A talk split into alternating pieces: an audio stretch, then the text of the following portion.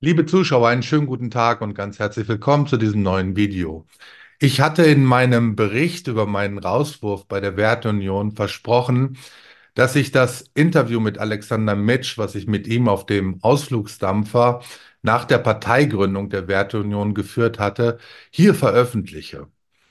Leider hat mir die Werteunion die Veröffentlichung untersagt und deshalb möchte ich Ihnen aber trotzdem nicht vorenthalten, was Herr Mitsch auf dem Schiff zu mir gesagt hat und wie seine politischen Einstellungen, insbesondere zur AfD, sind.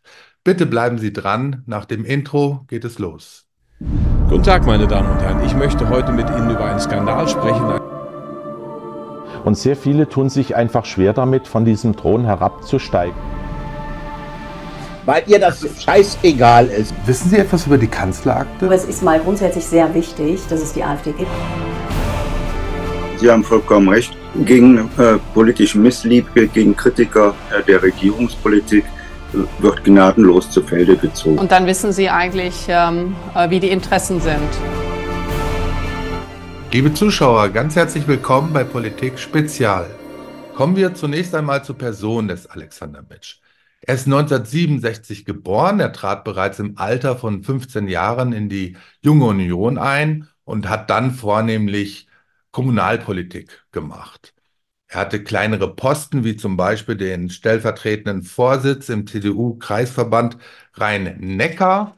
Ja, er hat auch ein durchaus lesenswertes Buch geschrieben. Der Titel war Im Dienste der Überzeugung, wie wir Deutschland und die CDU, CSU nach Merkel retten. Das ist im September 2020 erschienen. Er hatte 2017 die Werteunion als Verein mitbegründet, war dann vier Jahre lang deren Bundesvorsitzender, bis ihn dann Max Otte ablöste. Alexander Mitsch hatte vorher bekannt gegeben, dass er aufgrund der Politik der CDU auch für den Werteunion-Vorsitz nicht mehr zur Verfügung steht. Nachdem dann Max Otte Bundesvorsitzender geworden war, ist er kurze Zeit später aus der Werteunion ausgetreten. Er war also zum Zeitpunkt der Parteigründung auf dem Rhein nicht mehr Mitglied des Werteunion Vereins. Genauso sieht es bei Silvia Kaufhold aus. Auch sie war niemals Mitglied im Verein Werteunion und ist erst auf dem Schiff dann in die Werteunion-Partei eingetreten und wurde dort zur Beisitzerin im Bundesvorstand gewählt. Es ist also so, dass im Bundesvorstand die beiden Leute nicht im Verein Wertunion Mitglied waren. Kommen wir nun zu meinem Gespräch mit Alexander Mitsch auf dem Schiff.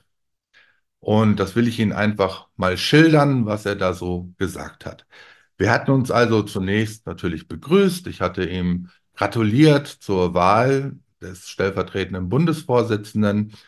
Und Alexander Mitsch hatte mir im Vorfeld erzählt, dass er zeitgleich aus der CDU an diesem Tag ausgetreten sei. Und das war auch meine erste Frage, warum er die CDU verlassen hat.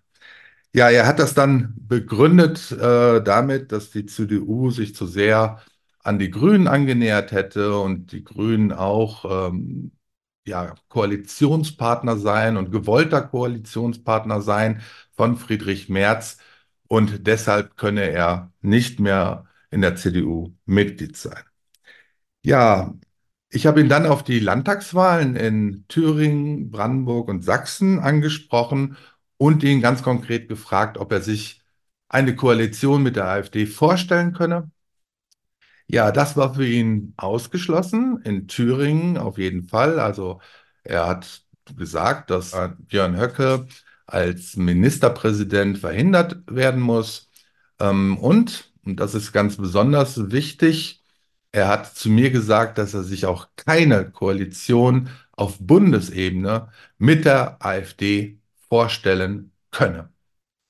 Ja, das war deutlich, das war sehr deutlich. Ich habe ihn dann auch äh, danach gefragt, wie es denn in Sachsen aussehe und in Brandenburg. Und da bekam ich dann die Antwort, ja, in diesen beiden Ländern hätte er sich noch nicht mit der AfD ausreichend beschäftigt und da könne er nicht zu sagen, aber sie würden natürlich mit allen sprechen.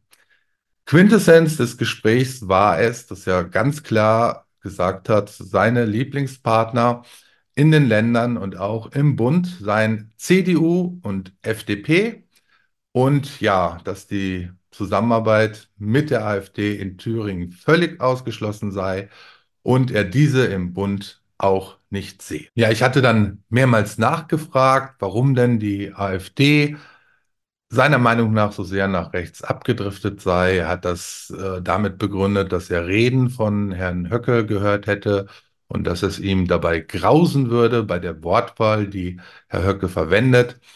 Ebenso hat er auch mehrfach angeführt, dass ihm die AfD zu Putin nah sei und auch in der Wirtschaftspolitik nicht seinen Vorstellungen entspräche, da sich die AfD wirtschaftspolitisch von Europa abschotten wolle.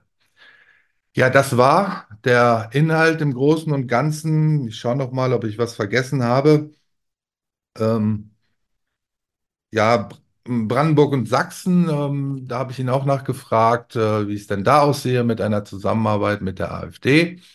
Und da hat er geantwortet, ja, dass er sich da mit der AfD vor Ort noch nicht beschäftigt hätte und dazu keine Aussagen treffen könnte. Ja, es bleibt äh, die Aussage, dass er der Meinung ist, in Thüringen nicht mit der AfD aufgrund von Björn Höcke zusammenarbeiten zu können. Ein Ministerpräsident Björn Höcke für ihn auch äh, absolut unmöglich sei.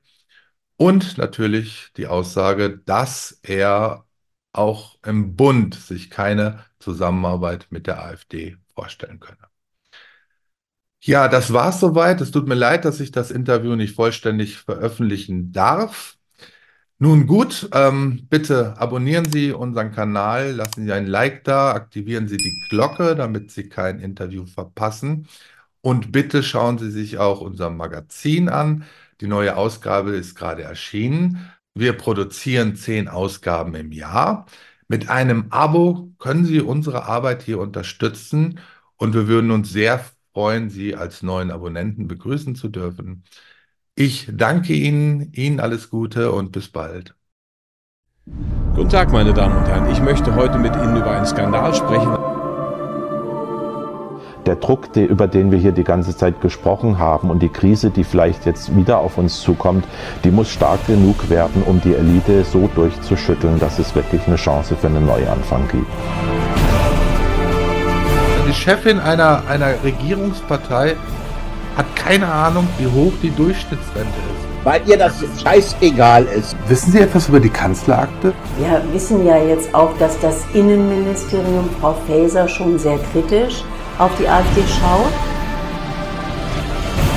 Die Schulden müssen zurückgezahlt werden. Das Geld ist ja aufgenommen worden durch Schuldverschreibungen und was auch immer. Und dann wissen Sie eigentlich, ähm, äh, wie die Interessen sind.